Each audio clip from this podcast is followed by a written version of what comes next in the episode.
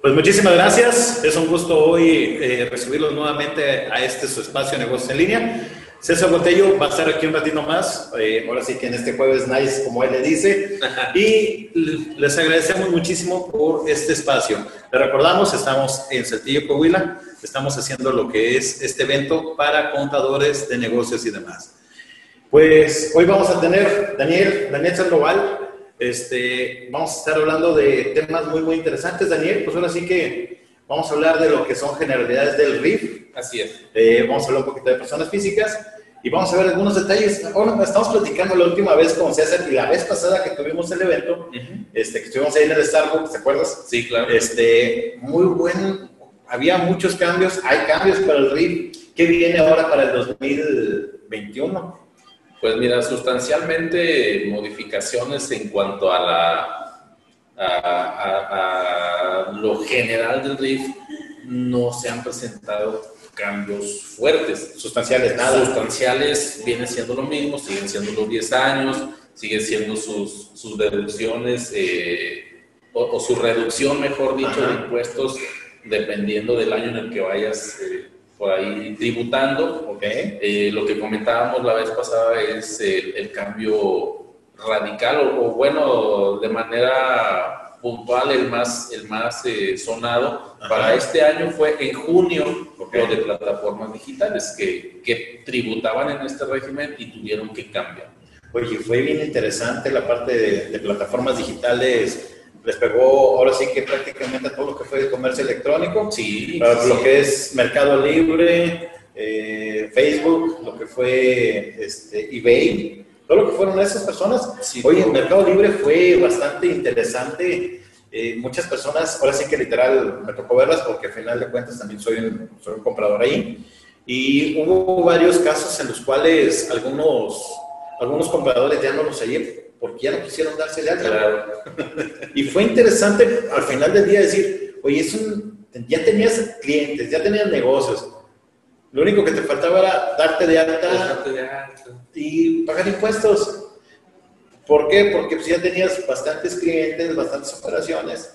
Pues a lo mejor piense que no es rentable, pero sí, es bastante. Sí, de, de hecho, como también habíamos comentado anteriormente en otras pláticas, eh, la idea precisamente del RIF es eh, fomentar entre el grueso de la población y, más sobre los comerciantes informales la, cultura del pago de impuestos, ¿verdad? Que si nos vamos a la constitución, pues sabemos que estamos obligados como mexicanos a contribuir con nuestro granito de arena al gasto público pero desafortunadamente traemos esta escuela de mucho tiempo atrás donde no estamos, eh, a la hora de estar pensando en un negocio, estamos pensando en todo, en todo lo que tú quieras.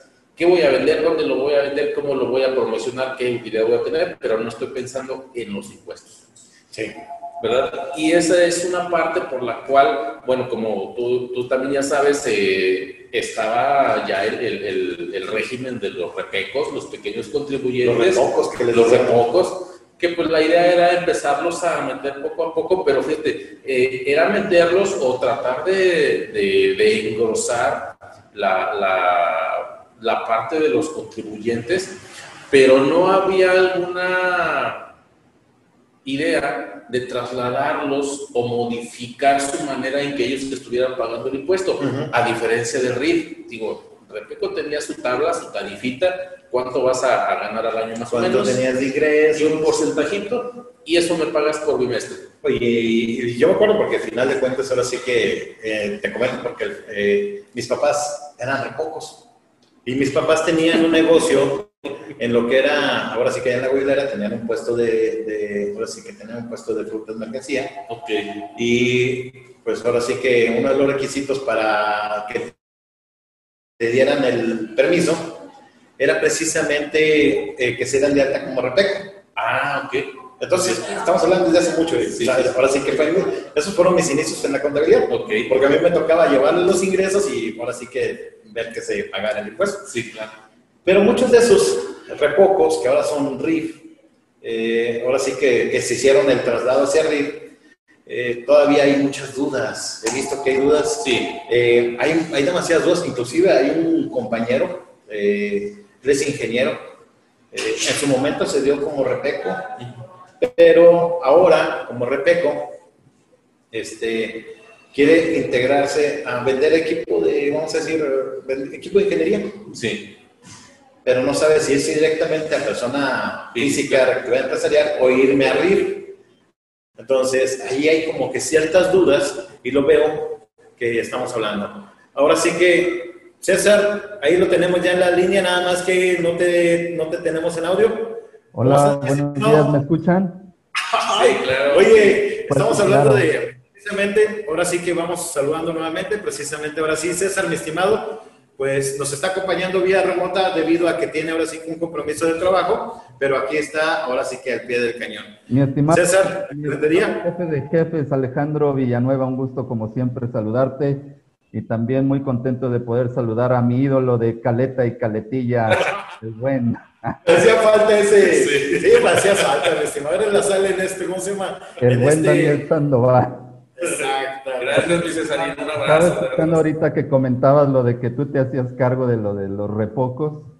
Este, ya sé de dónde sacabas para las maquinitas, Carmen. Sí, sí, sí. Bueno, mi estimado, pues obviamente, acuérdate que al final de cuentas, ahora sí que como trabajamos de empacadores, pues, ahí me tocaba. Oye, vamos a hacer, ahora sí que vamos a invitar a, ahora sí que eh, vamos a saludar a todos nuestros invitados. En este caso tenemos a Aisa Camacho, eh, Pepito, me moviste la ventana. Alejandro Limón, excelente día. Alicia Martínez, contadoras. Ana Martín, Ana María Ortega, Concepción Marina. Graciela Oyervides, José Casillas, Imelda. Eh, José Ignacio Rangel, el contador, excelente día. José Luis Rodríguez, excelente día. Juan Reyes. Y sobre todo, a la contadora, contadora mira, Olga Torres, Leticia, Juan Reyes, Virginia. Pues muchísimas gracias que estén aquí, mi estimado César. Así es, bueno, pues bienvenidos todos. Este, agradecemos el que nos acompañen como cada jueves. Y bueno, pues finalmente la intención era también que estuviera con nosotros el día de hoy el geniecillo azul de la contaduría pública, Ah, Sergio Sánchez Delgado. El buen Checolín. El buen Sergio Checolín. Sánchez. Este, y bueno, pues ahora sí que agradecer a mi estimado Daniel que hoy también está compartiendo con nosotros Gracias. eh, un poquito sobre este tema que nos va a ampliar ya de manera más completa ahora el próximo 30 de noviembre, mi estimado Daniel. Perdón, de octubre. De octubre, sí. noviembre. Así es, César. Eh, primeramente Dios, el 30 de octubre, pues tenemos el, el curso del régimen de personas físicas, Muy donde vamos a incluir este, Este tema. régimen. Sí, claro que sí. Oye, este curso de personas físicas que van a estar hablando eh, va a ser César Botello, Daniel Sandoval y Sergio Sánchez. Va a ser muy interesante porque van a hablar personas físicas, eh, sueldos y salarios y van a estar van a estar dando información acerca de este régimen que como ahorita lo estamos comentando, hay muchas dudas. Eh, César, ahorita estamos platicando precisamente de, de las dudas acerca del régimen Ajá. que tengo un compañero que es ingeniero, que Sí. quiere vender actividades y que en las cuales ahora sí que, pues me dice, oye Alejandro, ¿qué hago? ¿Me voy directamente a RIF o me voy a, regio- a, a persona física? Y digo, pues mira, necesitamos a alguien que es un experto y Daniel, Gracias. necesitamos a alguien que nos diga, porque al final del día, si se va a RIF, a lo mejor le va a ayudar esos dos millones y los siguientes 10 años va a tener una exención, ¿cuál? Pues la del ISR. ISR, ¿verdad? Claro. Mira, es que fíjate que, como bien lo comenta César, este, perdón, Alex, mi estimado César, la, la situación con, con- Hablábamos sobre eh, nuestra poca cultura contributiva. Eh, cuando pensamos un negocio, pensamos en todo menos en el pago de impuestos.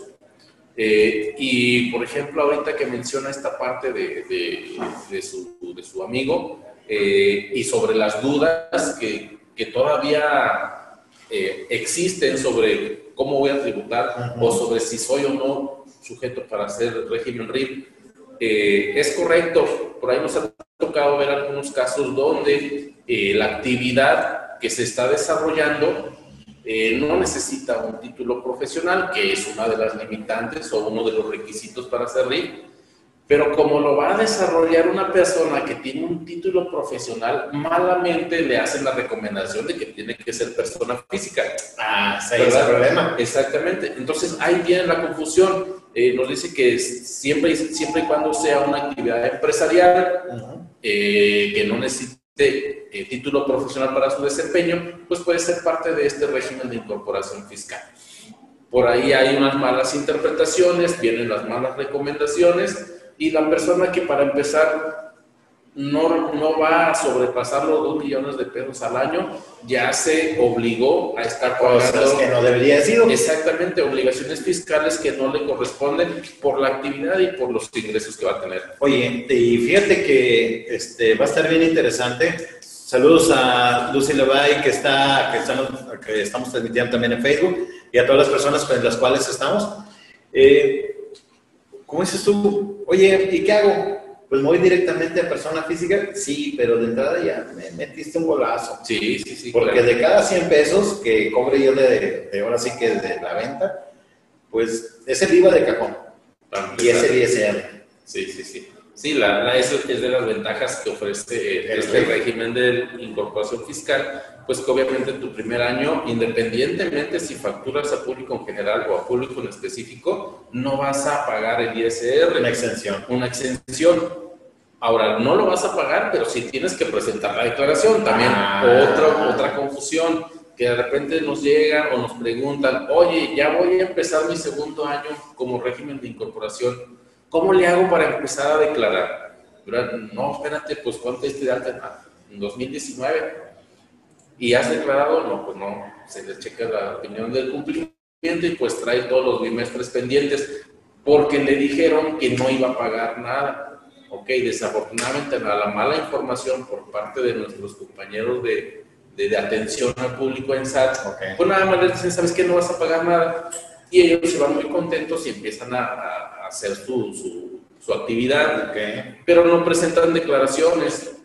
Y ya sea que se den cuenta porque les llega un aviso, abuso tributario, si es que tienen, Lo tienen activado, tienen activo, o de plano les llega una notificación al domicilio, o que tienen tan buena suerte que no pasa nada hasta que quieren empezar a declarar y se dan cuenta que hay que declarar un año hacia atrás todavía, ¿verdad? Entonces, Así es. Esas son de las confusiones o de las dudas que tú mencionabas que aún existen para el régimen de incorporación. Es más, para todos los regímenes nos ha tocado personas físicas también que traen, traen muchos pendientes. Bueno, al final de cuentas, ahora que sí, ahora que sí, César, eh, pues la actividad de la contaduría, ahora sí que en cualquier régimen, es que está llena de informativas. Claro. Y el RIF no está exento de ellos. Al final de cuentas, aunque es un, vamos a llamarlo, una chiqui persona física, vamos a llamarlo de ese tipo, al parecer tiene más, de, tiene más informativas que la bimestral, y ahora resulta que también tiene el anual, y ahora resulta que también tiene PTU. Sí, dependiendo de, hay que, tiene varias cosas de la actividad. Porque también obviamente si tienes tu, tu personal, tienes gente trabajando a tu cargo, pues tienes que, o tienes la obligación desde un principio de darte de alta como patrón ante el Estado para empezar. ISN. El ISN. Después pagar o, darte de alta como patrón ante el INS, pagar tus aportaciones, tus cuotas obrero patronales. Ya teniendo trabajadores, tienes que calcular tu PTU, tu participación de los trabajadores en las utilidades, para repartirlas. Que en regla miscelánea viene ahí la fecha, 30 de junio, para repartirlas para este 2020. Ya veremos, me imagino que va a ser lo mismo para 2021. Viene, si estás sujeto a IEPS, tienes que hacer tus informativas de IEPS también, ¿verdad? Entonces, como bien lo dices, pudiera decirse una chiqui persona o un chiqui contribuyente, pero con obligaciones eh, un poquito eh, cargadas para quien no está eh, dependiendo de un profesional y lo quiere hacer él mismo que también es otra cosa que por ahí nos hemos dado cuenta, que les dicen es muy sencillo, no necesitas contador, está bien fácil, solamente tus ingresos, tus egresos y ya declaraste. Yo. La DIOT no están obligados, de acuerdo a la regla de resolución. pero tienen que subir toda la información a la plataforma del SAT. Eh, mira, lo que pasa es que en el RIF tienen la ventaja de que si ocupas mis cuentas, te quitas de las demás, eh, de las demás informativas, o por lo menos la de la de la DIOT, que esa sí viene exenta en regla de resolución. Fíjate, a pesar de que se ve tan sencillo el RIF. César, ¿algún comentario? Eh, pues eh, finalmente, como lo comentaban ahorita, tal parece que... es que lo veo así como que nos quiere decir algo, yo te veo así como que me quieres decir algo y... Eh, órale, César. No, no, no, yo estoy escuchando y aprendiendo y adquiriendo grandes conocimientos de aquí, mi estimado Daniel Sandoval. y, de, y de ti también, Alejandro. Eh, no, finalmente, pues ahora sí que como bien comentaban, tal parece que el RIF pudiese ser ese mini paraíso fiscal que hay en nuestra legislación tributaria, pero finalmente, como también acertadamente comentan, hay una serie de obligaciones que se tienen que cubrir para efectos de poder, este, pues no salirse de esta opción que nos ofrece la legislación fiscal de nuestro, de nuestro país. Como bien comentan, eh, si nos vamos al origen del régimen de incorporación fiscal, pues finalmente lo que se buscaba era el que fuera atractivo para contribuyentes menores o aquellos que estaban en la informalidad se, incorporaran a, la formalidad como tal, ¿no? Y otra problemática que también existía anteriormente con el, el régimen de repocos, o bueno, repecos, el régimen de pequeños contribuyentes, era el hecho de que únicamente emitían eh, notas de venta, ¿no? O sea, no tenían esa posibilidad de facturar y de alguna manera, pues, poder ofrecer servicios a otro tipo de empresas que finalmente requerían deducir eh, los pagos que les hacían a este tipo de, contribuyentes. Pero bueno, si bien es cierto que eh, creo que en otras ocasiones lo hemos platicado, zapatero a tus zapatos, y tal parece que a través de este régimen nos vendían el que tú puedes cargar la Virgen y tronar los cohetes sin ningún problema, en lo que yo no estoy de acuerdo. Yo creo que tú empresario debes de enfocarte a lo que eres más eficiente, que es la operación del negocio, y pues apóyate con alguien que te ayude a cubrir cabalmente con este tipo de, de, obligaciones que, como bien comenta hace un momento Daniel, tal vez no tengas que pagar, pero sí hay obligaciones de hacer, como es el hecho de tener que eh, declarar y, si en algún momento no lo haces, pues eh, ya no vas a poder seguir disfrutando de las bondades de este régimen. Oye, fíjate que hace ratito comentaste algo bien interesante, César. Eh, Daniel decía, es que ahora sí que como empresarios, yo voy y hago, yo ya traigo mi idea de negocio, mi idea de negocio es vender este, chicles en la esquina ejemplo. Voy a poner mi local, voy a poner mi, este, mi punto de venta, arreglo todo, A, B, C, D, E, empiezo a trabajar, veo que me empieza a ir bien. Y lo último que pienso son los impuestos. pago de impuestos, claro. ¿Por qué? Porque resulta que ya una vez que empecé a tener operaciones, eh, pues uno, ahora sí como empresario, lo que haces es pues déjame empiezo a generar el negocio y según lo que se vaya generando, o que se vaya requiriendo, como la parte de, este, ya de facturarle a grandes empresas, que es cuando ahora sí me obligan, porque resulta que llegó una empresa grande y esa empresa grande me dice, oye, pero factura. Y ahí es donde empezamos a tener todas, todos los, todas las dudas del mundo, porque, bueno, ¿y cómo pago? ¿Cómo, lo, cómo lo voy a hacer? Eh, hay personas que ya están directamente en régimen, eh, estar así que como personas físicas.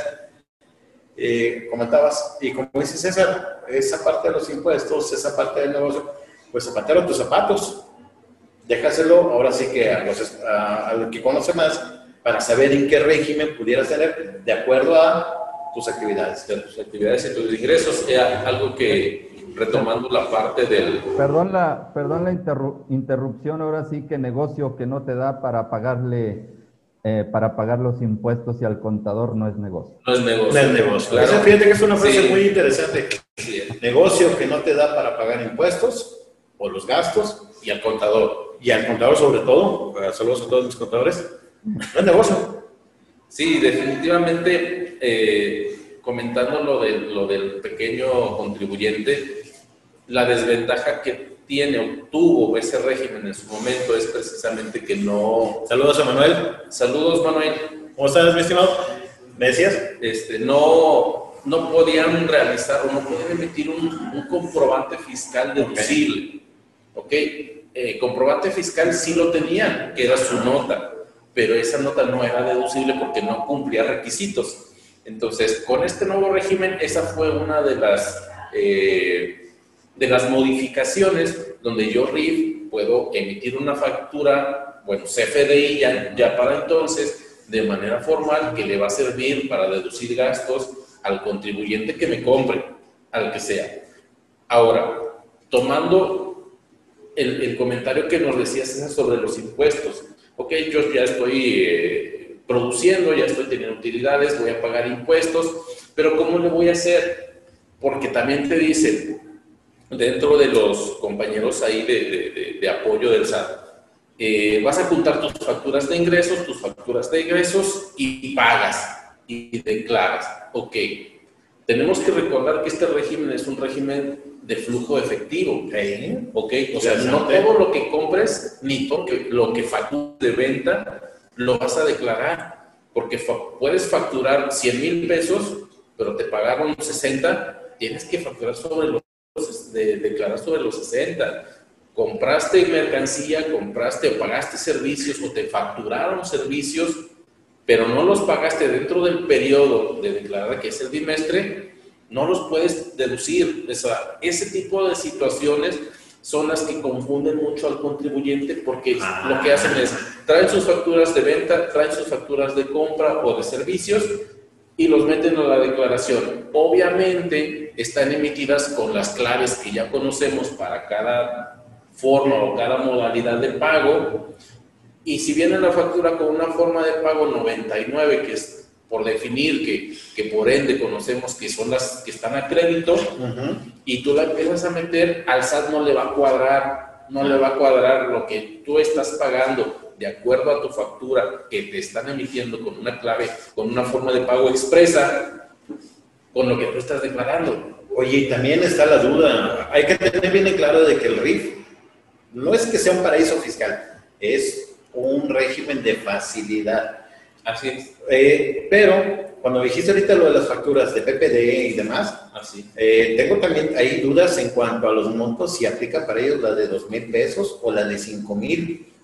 Sí, en los, en los gastos, cuando ellos compran o adquieren eh, gastos o compras por hasta 5 mil pesos, de, acuerdo al 112 de renta, pueden realizarlo en efectivo. Pero a diferencia del combustible, cuando tienen algún eh, automóvil, camioneta que ocupan para realizar sus actividades, pueden pagar la gasolina hasta dos mil pesos en efectivo, eso viene en resolución miscelánea. Pero tienen esas, como tú dices, facilidades. Pero fíjate que eh, aquí en este caso, eh, ahora sí que viendo la parte del RIF, hay muchos clientes que lo que hacen es, ah, pues mira, voy a gastar cinco mil pesos de gasolina que acabo que vas a deducir. Llega con Daniel y Daniel les va a decir, no, porque tiene que ser menores a 2.000. Menores a 2.000. A lo mejor si compré una computadora, un teléfono o cualquier otra cosa que costó menos de 5 mil pesos y tengo factura, ahí sí la puedo deducir y si la pagué en efectivo. Así es. Pero también hay que ver también los, ahora sí que, qué actividades tienes para poder meter ciertos gastos. Sí, eh, algo también que ya se ha comentado sobre qué gastos son los que yo puedo deducir pero eh, de acuerdo a, los lineamientos y a las normatividades, pues no tenemos un listado específico, simplemente nos señala que tienen que ser los gastos exclusivos para la realización de su actividad. Entonces, como bien mencionas, tiene que ser de acuerdo a lo que te estés dedicando, ¿verdad? Normalmente, por ejemplo, equipos de, telefonía eh, son más comunes pues porque necesitas mantener comunicado. Si tienes personal, pues al vendedor, al repartidor, entonces es común, ¿verdad? Pero este, pues sí hay que, ver la, hay que ver la situación y hay que ver la actividad para saber si lo podemos o no deducir. Oye, también algo bien interesante y ojalá, me voy a regañar César, yo sí que me voy a regañar. Este, los vehículos. problema. Tú, tú, tú di lo que tengas que decir. Los vehículos. Fíjate que tenía la duda en algún momento y por ahí vi que este, que los vehículos Ya ves que tenemos nuestro tope de deducibilidad. Sí. El RIF. El RIF tiene ese, esa gran ventaja, ese gran beneficio. Mira, dentro de, los, de la misma ley de renta, eh, determina, señala muy puntualmente que el RIF puede deducir sus inversiones con el único requisito pues de que sea pagado con cheque, transferencia o algún medio electrónico. Mira, ya viste César. No trae, no trae un monto. Mira, ya viste César cómo nos está... ¿Cómo, cómo, cómo, eh, tenemos ese choque de, ahora sí que tengo ese sentimiento encontrado porque me quise comprar un carro de 230 mil pesos, César. Qué presumido. Qué presumido. No, pues es que cualquier carro ahorita ya... ya Ay, humildemente. Pero resulta que mi tope de deducibilidad, ¿cuánto es? Cierto. Entonces, como RIF, ¿sí lo puedo meter todo? Habría que ver, hacer el análisis, ver el vehículo y cómo dices tú. ¿Puede ser? Sí, César. Porque de, hecho viene también obviamente dentro de normatividad lo que son las inversiones. Y dentro de las inversiones te está tomando en cuenta los vehículos, obviamente para el desempeño del negocio. O sea, si me voy a comprar un carro personal, obviamente que ni siquiera lo puedo meter como deducción por medio de depreciación. O sea, si es para el negocio, obvio sí, pero si, si es para mí en lo personal o para mi esposa o para mis hijos o para mi Pero eso no sucede. sí, sí, no, estoy hablando de otro país. Es un, caso, es un caso muy hipotético. Aquí en México casi nos, han contado. Me han platicado que esa parte es muy hipotética de comprar el vehículo para el uso personal. No, todo es para negocio. Sí, todo esto debe ser para el negocio. Y, y se abre esa, esa puertita esa puertita donde dentro de sus tres artículos que, que rigen eh, dentro de la ley de renta al RIF, no viene especificado cómo lo puedes, eh, o bueno, no viene algún... Um, algún limitante, alguna limitación, ¿verdad? No, no, no, no, como que lo dejaron, esa parte sí la dejaron muy abierto. Lo dejaron muy abierto, ¿verdad, César? Yo sí lo que lo dejaron muy abierto. Sí pero como que no lo dejaron más a criterio como lo teníamos en persona física. Y a veces lo topamos, pero alguien dijo, pues no, lo, no veo la, la limitante, por lo tanto es permitido. Sí, exactamente, porque aparte tenemos el, el, el eh, la redacción que literalmente lo menciona como tal, o sea, como una inversión, compras e inversiones. Entonces, como te mencionaba, si nos vamos directamente a la literalidad de lo que son las inversiones, y lo buscamos dentro del artículo correspondiente, pues nos va a decir que son los activos, eh, en este caso vehículos eh, para uso del negocio. Y si este lo voy a ocupar para el negocio y es una inversión, entonces, de acuerdo a la redacción del 112, me dice que sí la puedo deducir porque no me dice tope. Oye, está muy interesante este apartado. Creo que eh, ahora sí que como RIF sería, si voy de alta como RIF, y compro un vehículo, una camioneta o algo que me va a servir para el negocio, tengo la facilidad de que el carro, por lo menos el carro, porque la camioneta sí es deducible, el carro lo puedo decir, entonces ya me vi en BMW, en algo. Es que esa, esa es la situación que también, como tú bien mencionas, se quedó ahí en el, en el limbo, no, no hay una, una referencia que te diga, bueno, sí puedes deducir tus automóviles, pero no dice ni monto ni tipo. Oye, está interesante. Sí. Tenemos, eh, César, tenemos por ahí una excelente pregunta. Este, saludos a Ana María Ortega. Me nos dice... Pues, mira, nada más ahí ahora sí que abonando un poquito a lo que comentan ustedes, eh, pues creo que igual en otras ocasiones no, lo, hemos platicado. En materia fiscal, pues lo específico siempre va a prevalecer sobre lo general, ¿no? de forma tal que este precepto que nos comenta Daniel, pues es, ahora sí que es la disposición específica y por tanto, apegándonos a la literalidad, pues finalmente podemos deducirlo sin ningún problema y no nos marca ni siquiera topes ni, ni nada, ¿no? Entonces yo creo que ahí es una de las bondades que tiene precisamente el régimen de, de incorporación fiscal. Y bueno, como tú bien comentabas, por acá nos hace una pregunta Ana María Ortega, quien enviamos un, saludo. Nos comenta, tengo un cliente que paga normalmente sus compras y gastos con tarjeta de crédito. Tiene su tarjeta con retraso de pago, raro en México, ¿no? Y está pagando intereses de acuerdo a lo que no está pagando. ¿Es, es deducible ese interés? Bueno, en este caso de las tarjetas de crédito, habría que ver si la ocupa específicamente para el negocio. O si es de, cuenta. O si es personal y de ahí está pagando esos gastos. Así es. Yéndonos más a, a fondo, lo que pudiera realizarse es, pues ahora sí que hacer un análisis de cuánto es el interés que le toca por las compras que realice del negocio. Perdón, comenta que es solo para el negocio.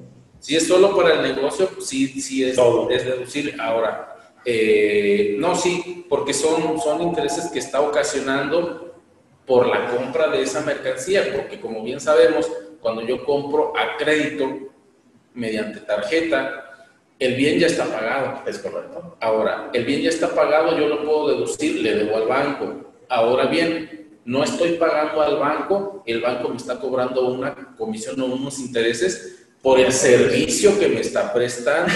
Y el servicio que me está prestando a mí es para solventar los gastos que estoy realizando al negocio. Sería como otros gastos derivados de la compra. Sería como un crédito, un crédito, un crédito que te está generando el interés correspondiente. Sí, prácticamente, más que nada ahí depende de la tarjeta. Si es tarjeta personal, yo creo que ahí no es. Sí, yo, sí, no, no. Eh, si es tarjeta ligada a la empresa o ligada a, como, vamos a decir, ahora sí que por parte de la empresa, y se están comprando bienes con, directamente desde ahí, sí aplicaría. Sí, que lo ocupes específicamente para, para cosas o, compras y, y pagos del negocio, porque bien como tú mencionas, en el RIF y persona física existe ese esa problemática donde se relacionan y se mezclan tanto gastos personales como gastos del negocio. Entonces tendría que ser única y exclusivamente de su negocio para que esos intereses los pudiera ella aplicar como,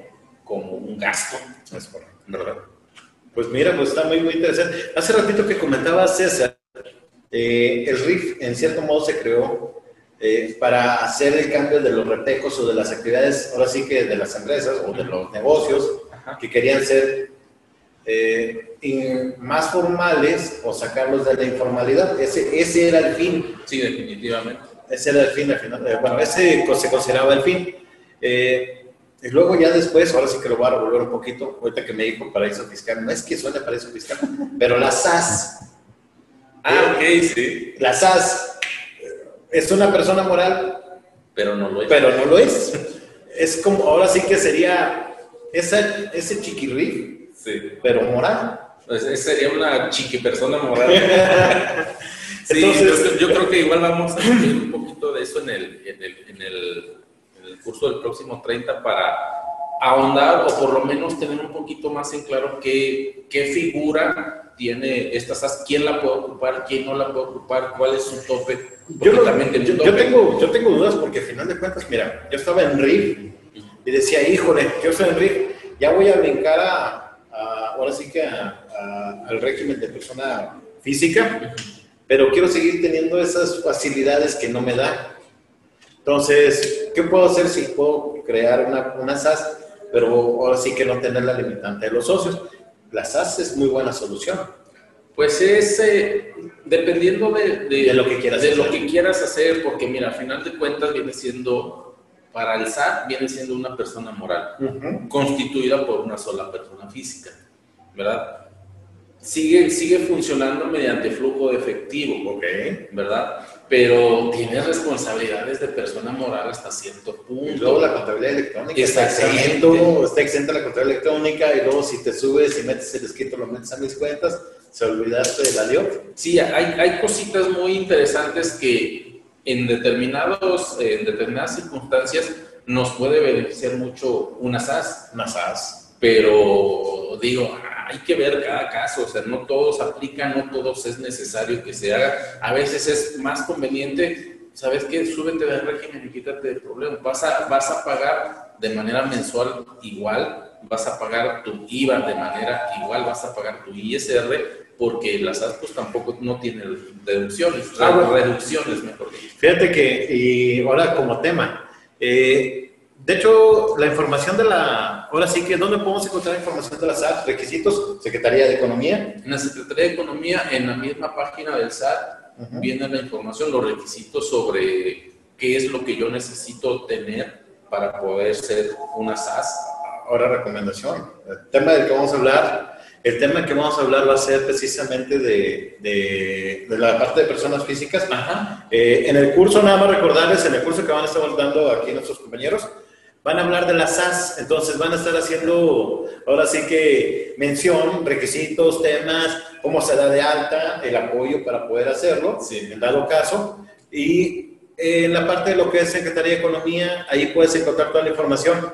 Obviamente tiene ciertos trámites, muchos son en línea, tienen esa ventaja. Este, ya la parte de, ya la parte de, este, de lo demás, de, ahora sí que la parte contable, ahí te podemos ayudar. Y aquí nos comenta que, ¿y a quiénes aplica? Pues prácticamente puede ser a todos los regímenes, pero dependiendo de la actividad que tú necesites. Sí, bueno, mira, una de las limitantes que, que marca muy puntualmente dentro de la página del SAT es que, sea, que no sea socio de alguna persona moral. Okay. Otro, otra limitante que son de las más eh, comunes o de las más marcadas, pues es que no excedas eh, no tengas proyectado ganar más de 5 millones de pesos al, al, año. Ah, mira, es muy bueno, ¿verdad? Puede ser. Eh, porque prácticamente, como bien lo mencionas, la actividad que tú requieras puedes constituir una SAS. Ahora, la SAS, como bien lo mencionamos, es, puede ser de una persona, pero puede ser de más. Sí. O sea, si tú te metes a la página de Relaciones Exteriores, lo que tienes que hacer es primero tramitar tu nombre, porque vas a tener una razón social como persona moral. Vas a tener tu razón social, te da la oportunidad a que incluyas tres nombres, te hace tu estudio y te dice, ¿sabes qué? Este, este es el que puedes. ¿Ok? Después te pide los nombres del socio o de los socios y te da opción hasta cinco socios. Pregunta, yo ya me di de alta como SAS, vamos a suponer, eh, fui yo solo. Y resulta que, a ver si no se me enoja César, Daniel, te invito como socio de la actividad. ¿Se puede integrar todavía posteriormente a, alguien a César. A César, luego ya después platicamos con César. ¿Se podría hacer algo como eso? Fíjate que, un, un, que no nos ha tocado la parte, pero según tengo entendido, sí, lo puedes, sí lo puedes hacer. Entonces podrías meter como una tipo cooperativa. No es que les diga un detalle fiscal ni un tip fiscal, pero... Oye, Alejandro. Eh, un día que falto y ya estás pensando en otros socios. ¿no? Sí, no, ya estoy. Dijo, ¿no te interesaría aquí en CTC? Quería hacer una plática, pero ya más. Claro, claro. ¿Cómo estás, César? Muy bien. Más que nada, e, esa parte es muy interesante porque, al final de cuentas, ahora sí que cuando él las SAS, eh, que es de una sola persona, o pueden ser varias, eh, no tiene la limitante de una persona moral de decir, oye, aquí van acciones, hay que hacer modificación de escritura, hay que hacer adecuación al, ahora sí que al objeto, no al objeto, sino a los socios. ¿no? Ahora sí que esta parte de las SAS eh, tiene muchas facilidades y podemos integrar a socios sin tanto requisito. Pues de hecho, como bien mencionas, parte de, las, de los beneficios de esta, de esta chiqui persona moral es precisamente pues que no hacen el desembolso para empezar de la, de la, de la constitutiva. De la acta constitutiva, la de 50 mil, lo de sí, mil de la SRL. La exhibición de las, del capital social, eh, no hay que emitir acciones, no es, o es, es, muy sencilla. Es, este trámite lo puedes hacer en una mañana, te lo avientas y ya queda, ya estás Excelente. sin ningún problema, sin ningún desembolso extra, que es eh, lo que lo que desembolsa, no, lo que tendría que desembolsar, si lo hago de manera este, normal, o sea... A través de federatario, ¿no? Notario público. Sí, sí, sí, hay que al, notario, hay que eh, especificar la, la, actividad que, lo que vas a realizar, toda la gama de productos y servicios que quieres comprar, eh, por qué monto lo vas a constituir. Todo lo que implica, ¿no? Y todo... Es que fíjate que yo, yo, si me permiten aportar un, un poquito a esto, realmente yo creo que la SAS, este, digo, analizándola un poquito, surge precisamente para dar respuesta también a, la, a esa necesidad de la formalidad que hay en nuestro país. ¿Cuántas veces no nos, ha, no nos ha tocado el hecho de que te asocias? Digo, ahorita que te está invitando Alejandro, déjame te asesor un poquito y te digo este, este, Pepito no aprueba esta, esta plática.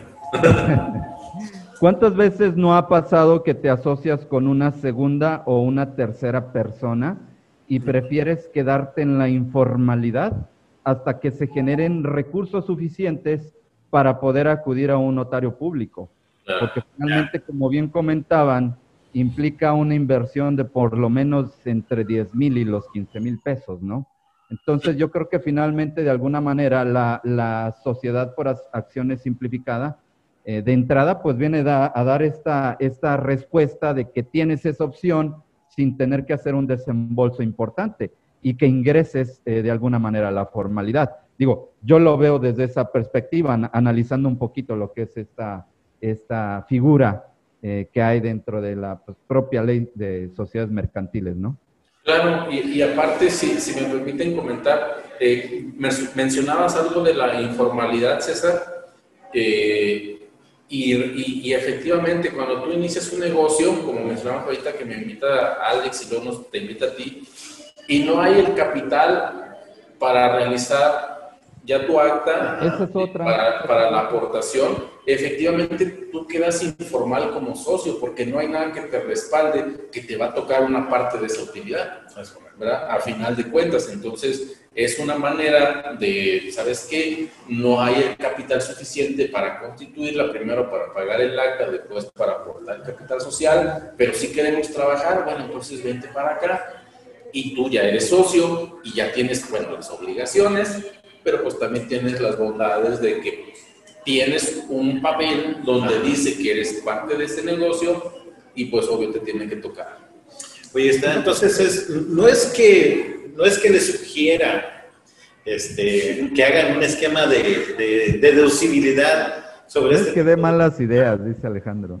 Pero ya se me están ocurriendo varias ideas muy interesantes sobre la SA, sobre los RIF, sobre las personas físicas. Y todos estos temas, este, César, ¿cuándo los vamos a ver, por favor? Pues mira, pues sin duda, próximo 30 de octubre vamos a, hablar, a ahondar un poquito más sobre este tema. Digo, desafortunadamente el tiempo se va rapidísimo y quisiéramos compartir aquí todas las estrategias fiscales que sé que están dentro de la mente de nuestro buen amigo Daniel Sandoval, pero ya en aquel momento tendremos oportunidad de ahondar porque Finalmente, aquí hay otra cuestión también en el RIF. Digo, y, a propósito de lo que ustedes comentaban ahorita de las personas morales, la parte de que en el RIF también está esa opción del coeficiente de utilidad. Claro, es correcto. En ocasiones nos preguntan, oye, ¿qué es mejor? ¿Irnos tal cual la naturaleza original del RIF o me voy por la opción del coeficiente de utilidad y posteriormente ejerzo mi declaración anual, ¿qué es lo que más nos conviene? ¿no? Se me, se me ocurre esa pregunta, ¿no? Eh, la parte del buzón tributario, digo, sabemos que hay como 27 reglas en la resolución miscelánea fiscal y que dentro de la ley de ingresos de la federación, en su propio artículo 23, proporciona beneficios para los contribuyentes de este régimen. Entonces, híjole, se nos va el tiempo y quisiéramos ahondar en cada uno de esos puntos y ver realmente qué es lo que más le conviene al contribuyente y poder plasmar todas estas posibles estrategias que yo sé que Daniel ya está ansioso por quererlas compartir, pero desafortunadamente fíjate que, nos va rapidísimo. No, César, eh, está muy interesante porque al final de cuentas, ahora sí que con el RIF se pueden hacer ciertas estrategias, ahora sí que si tienes una persona moral, o si tienes inclusive una persona física con, con ingresos considerables, eh, tu ancla muy buena es un RIF, porque ciertos gastos los puedes trabajar. Ya está dando ideas. No, es, que no es que lo haya hecho, pero es, algo muy interesante que al final de cuentas era cuando lo decíamos, oye, tengo una empresa que está haciendo operaciones y que tengo algo que no puedo hacer deducible, pues utiliza un RIF. ¿Por qué? Porque el RIF tiene varias, varias facilidades que a lo mejor a tu régimen no, las puedes, este, ¿cómo se llamarlo? Las puedes ocupar. Y es, puede ser muy buena estrategia porque puedes utilizar, ahora sí, deducibles esas operaciones. Que antes para una persona física o una persona moral no lo serían. Sí, cada, cada pues cada punto o cada situación es diferente y definitivamente se tiene que analizar, pues también primero si se puede, ¿verdad? Porque las leyes fiscales pues sí tienen limitantes para los, los eh, contribuyentes o los que van a tributar dentro del RIF y si la propia ley te lo permite, igual se puede hacer, pero como tú lo mencionas, hay que revisar cuál es la situación por la cual tú quieres realizar un alta de un RIF para ver si es factible y obviamente no tengas problemas a futuros, que es lo, lo que hay que buscar antes del beneficio económico, como dice el 5A, ¿verdad? Eh, antes del beneficio económico, pues que sea un beneficio para ti en lo personal, de que el día de mañana no vas a tener por ahí un problema del tamaño del mundo, donde pues tengas que inclusive pisar ahí el, el, botellón, ¿verdad? Entonces, no, no, es, es, es, una, es, una, visita formal a, es una visita formal, ¿cómo se llama? A las instalaciones de, de, de Almoloya. pero ahora sí que, mira, eh, bastante... Auto, pero de formal prisión. De personas físicas, mi estimado César. Esta parte de personas físicas, aunque lo vemos muy sencillo, realmente se pueden utilizar ciertas estrategias de acuerdo a la actividad, ciertas operaciones, y que realmente son temas de los que ustedes van a hablar este 30 de octubre. Este, va a ser de 3 a 7 de la tarde. Así. Eh, vamos a, van a tratar temas de sueldos también. Sí, van a, se va a tratar todo el capítulo cuarto, el título cuarto de la ley de renta, que es personas físicas. Ok. Sueldos y salarios, actividades profesionales, el RIF que viene incluido, eh, ingresos por arrendamientos, de dividendos, los exentos que le gustan mucho a mi estimado César, es experto. Eh, nos vamos a, expandir un poquito en, todos los, los, capítulos que incluye este título cuarto. Oye, tengo una duda, pero entonces quiere decir que este, van a ver todo lo de personas físicas. Eh, yo tengo muchas dudas en cuanto a sueldos. ¿Por qué? Porque tengo empleados. Y en sueldos me he dado cuenta de que cada bimestre está lo del subsidio, lo del subsidio ajustado, lo del ajuste, lo del ISR. Eh, esa parte también la van a sí, Sí, sí, nos, nos va a hacer este, aquí el favor el, compañero, el geniecillo azul de la contabilidad, que César, eh, Sergio Sánchez, que es un expertazo en, en nóminas, en todo lo referente a sueldos y salarios. Eh, precisamente sobre la, el ajuste de la, del, del, subsidio, saber cómo aplicarlo, en qué casos, cuándo, cuándo sí, cuándo no. Él es el indicado y créeme que va a ahondar bastante y les va a resultar bastante benéfico a quienes nos acompañen ese día. Oye, sí, ¿por qué? Porque... perdón que los interrumpa, pero fíjate que no está de más decir que Sergio da unos tips muy, muy buenos en, en cuestión de sueldos y salarios y también en la parte de viáticos, mi estimado. Claro. Oye, viáticos, hay que ver lo de las percepciones, unas cosas son grabadas, otras son exentas. Eh, esta parte también hay que cuidarla bastante. Sí, sí, sí. Eh, va a venir incluido, viene incluido dentro del, del, curso del día 30. Yo considero que es eh, primordial porque esto, del, para empezar, lo del subsidio es relativamente nuevo, ¿verdad? No está aplicado en muchas empresas aún porque a lo mejor no han tenido la, capacitación de saber cómo realizarlo. Entonces yo creo que es una muy buena oportunidad para ver lo que tú mencionas, subsidio, eh, percepciones, qué es exento, qué es grabado, eh, bueno, un sinfín de, de Van a haber muchos temas.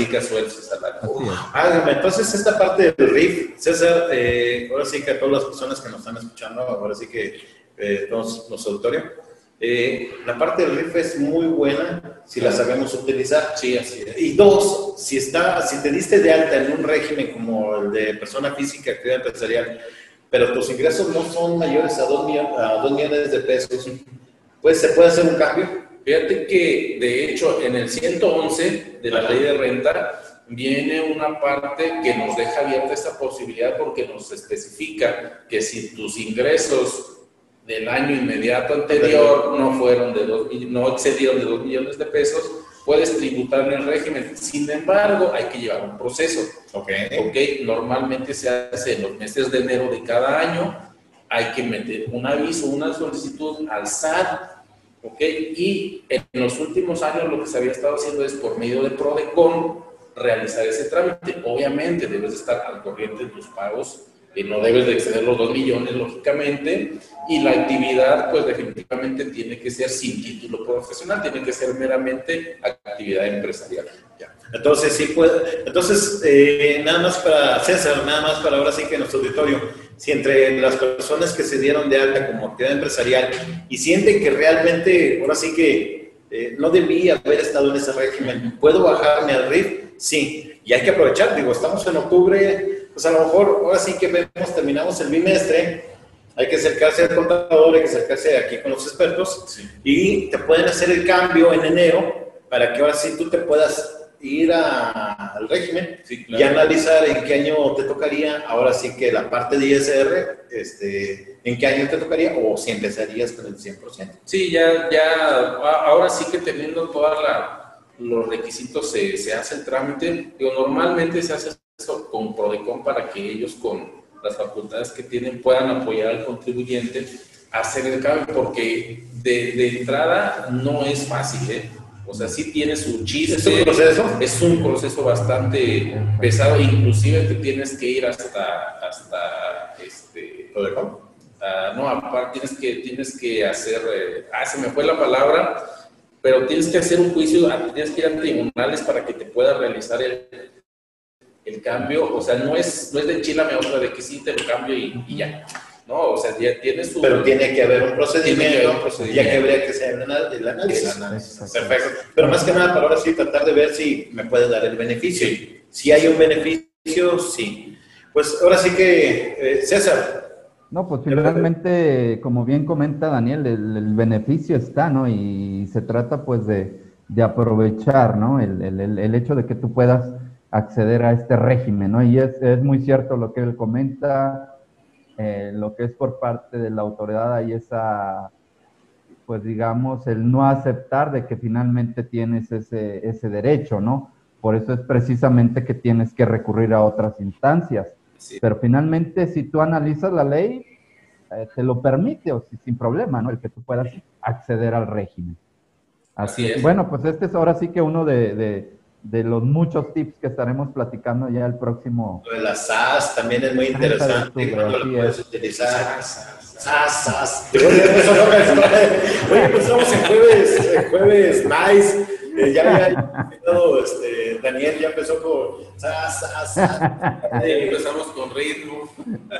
Pues adelante, este, pues mira, eh, tenemos lo que es la promoción ahora sí para lo que eh, las personas que están registradas, que se registraron a este evento, eh, que pueden obtener un, un, descuento en el curso de reformas fiscales de 2021, donde va a estar bien interesante. César, ahora sí que tú eres, ahora sí que el experto en, en la parte de, de, de, estos tipos de tips, de estos temas. Ayer estábamos precisamente en un curso viendo unos temas muy, muy buenos, muy interesantes realmente, bastante buenos, y viene muy cargada de información y sobre todo, César, Sí, claro, ¿no? Pues ahora sí que eh, estamos más que listos como para compartir y dos, tres ideas también que he obtenido acá de mi maquiavélico jefe de jefes, Alejandro de, León, perdón, Villanueva, que estaremos... Este, con... lo, bueno es que, lo bueno es que no ve esto. Sí.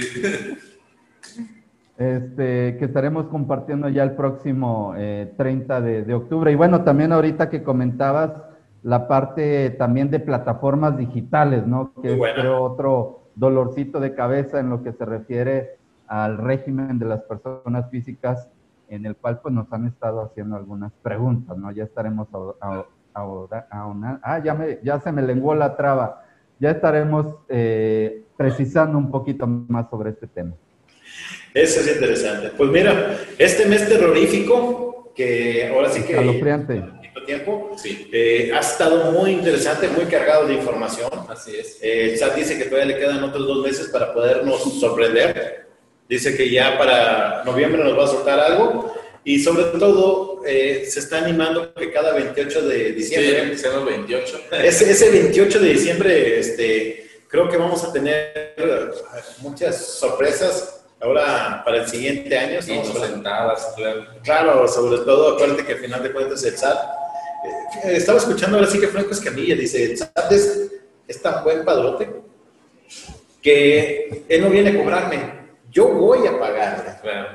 Este, y cada, cada, quincena, cada quincena de cada mes estamos pendientes de, de lo que nos digan. Entonces hay que tener, hay que tener sobre todo mucha, ahora sí que, como hemos estado platicando en eventos anteriores, hay que ser preventivos para el próximo año. Sí, Está habiendo cambios muy interesantes. Sí, definitivamente yo creo que ante todo la, la, prevención a lo que pudiera suceder más adelante en perjuicio del contribuyente. Es correcto. Entonces es la labor que tenemos todos nosotros como contadores para que precisamente el contribuyente se acerque con confianza ¿verdad? A sabiendas de que tenemos la, la, la capacitación necesaria, la capacidad suficiente para no meterlos en broncas, porque pues también por ahí eh, existen eh, situaciones donde te llegan los contribuyentes con muchos pendientes, con problemas que no les correspondían, inclusive con regímenes en los que no deberían de estar por una mala, por una mala asesoría, por un mal consejo o por el, mal, el mal uso de ellos de la información, pues que le dijo el compadre, que le dijo el amigo, que le dijo el vecino, que le dijo su primo. Entonces, recomendación como lo hemos hecho desde siempre, acérquense a un profesional, eviten, eviten el tener algún problema a futuro, que es en lo que tenemos que pensar en la actualidad, hacer las, eh, las cosas de la manera eh, como marca la normatividad, evitarnos una multa, evitarnos una multa, evitarnos una sanción. Y como funcionaba, yéndonos más a, hacia fondo, dependiendo de los montos, pues por ahí visitar alguna reja. Oye, y, y resulta que todo el año pasado no hice declaraciones y estuve como persona física o como RIF, este, pues la idea es, ahora sí, como dice mi estimado César, los zapateros tus zapatos. Claro. Eh, déjanos hacer la chamba de, de, cómo revisar tus operaciones. Acércate a tu contador, que es como, le, que es como lo vengo diciendo desde eventos anteriores. Hashtag, pregúntale a tu contador, acércate a tu contador, porque al final de cuentas eh, nos dicen que somos muy cuadrados, pero la verdad es que somos nada. Hay que, hay que hablar de esos temas y lo más seguro es que te va a decir o te va a dar algún tema muy, muy interesante. Sí, no, yo creo que el cuadrados no, no, no cuadra no con nosotros, porque al final de cuentas no somos cuadrados, simplemente aplica la normatividad. La regla, las leyes nos han hecho, las resoluciones misceláneas nos han hecho así, pero... Y, y, y, no hay para dónde te hagas. Obviamente, como ya lo mencionaba, si no está escrito, si no está prohibido, está permitido, pero hay que ver la manera en que se debe o se puede hacer pero no es, no es tanto la cuadratura del contador, sino simplemente hay que prever, ¿verdad? Yo creo que es una de las culturas que está teniendo hoy en día el, la profesión contable de la prevención de a futuro algún problema para el contribuyente, pues que se vienen un poquito pesados con el 5A, con el 69, eh, que de hecho ya el 5A dijeron que no iba a haber eh, eh, problemas penales, simplemente administrativos, pero eh, yo creo que hay que tener como quiera mucho cuidado. Fíjate que sí, eh, hay que ser, bueno, antes éramos muy reactivos, llegaba la llegaba, el requerimiento, llegaba la invitación y luego, luego corremos con el contador. entonces, entonces, ahora lo que hay que hacer, ahora sí que a prevención del año que viene, hay que ser más preventivos. Sí, sí, sí. Cada operación, cada operación que vayamos a hacer, nada más ver que tenga su, su soporte. Así es. ¿Verdad, César? Sí, sin duda, finalmente toda esta dinámica de reformas y demás, eh, no es el hecho de que eh, no se pueda hacer uso de ciertas estrategias, sino finalmente se tienen que hacer pues apegadas a lo que establece la propia ley. Y finalmente, como bien lo comentaba hace un momento Daniel, pues también lo que no está prohibido está permitido, ¿no? Entonces, yo creo que de lo que se trata es hacerlo pues de la manera correcta, ¿no? Para evitar eh, problemas eh, futuros para los contribuyentes. Entonces, eh, pues finalmente de eso es de lo que se trata, ¿no? Así es. Pues prácticamente, ahora sí, como dice mi estimado César.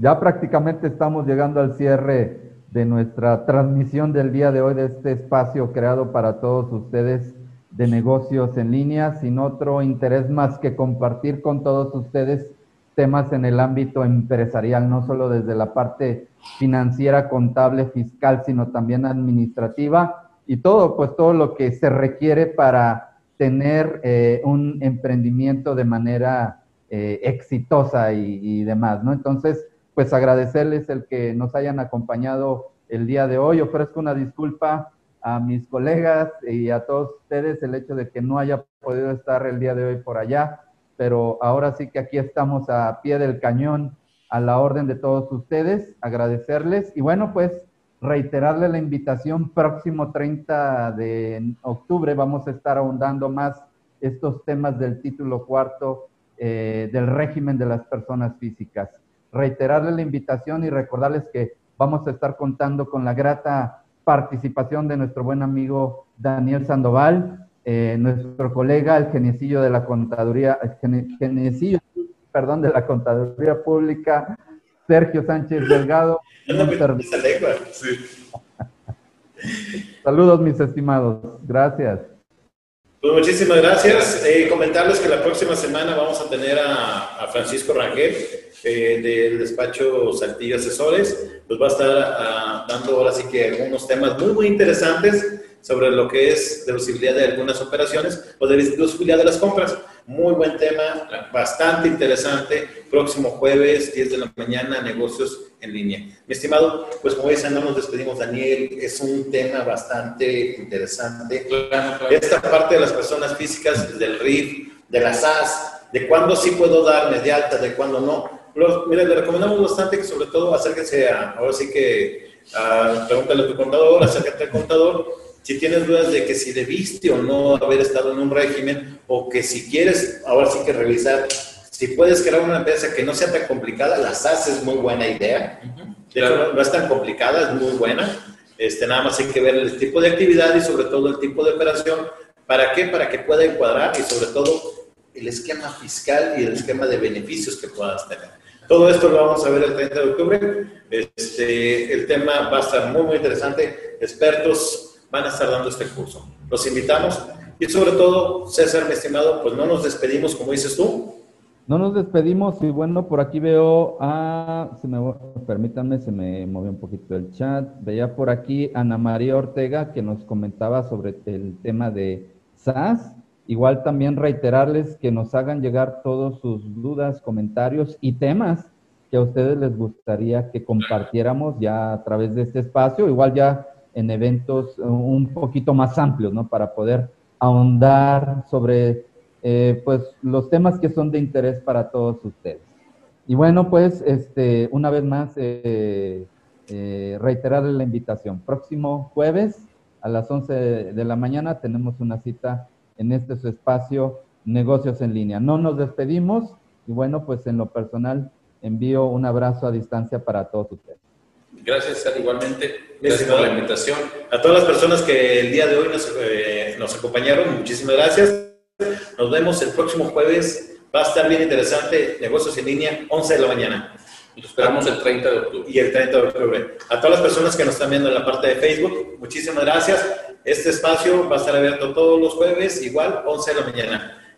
Muchísimas gracias. Nos vemos pronto y no nos despedimos. Les agradecemos bastante el favor de su atención. Súbanse a la página de negocios en línea, CPC Virtual, denle like para que les puedan dar información acerca de los cursos y sobre todo de los eventos que vamos a estar subiendo.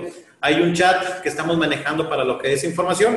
Eh, envíen el, les vamos a enviar la información por correo y sobre todo con José Sánchez les puede dar información de eso. Les agradezco mucho por su atención. Muchísimas gracias. Daniel, es un gusto haberte tenido. Estimado César.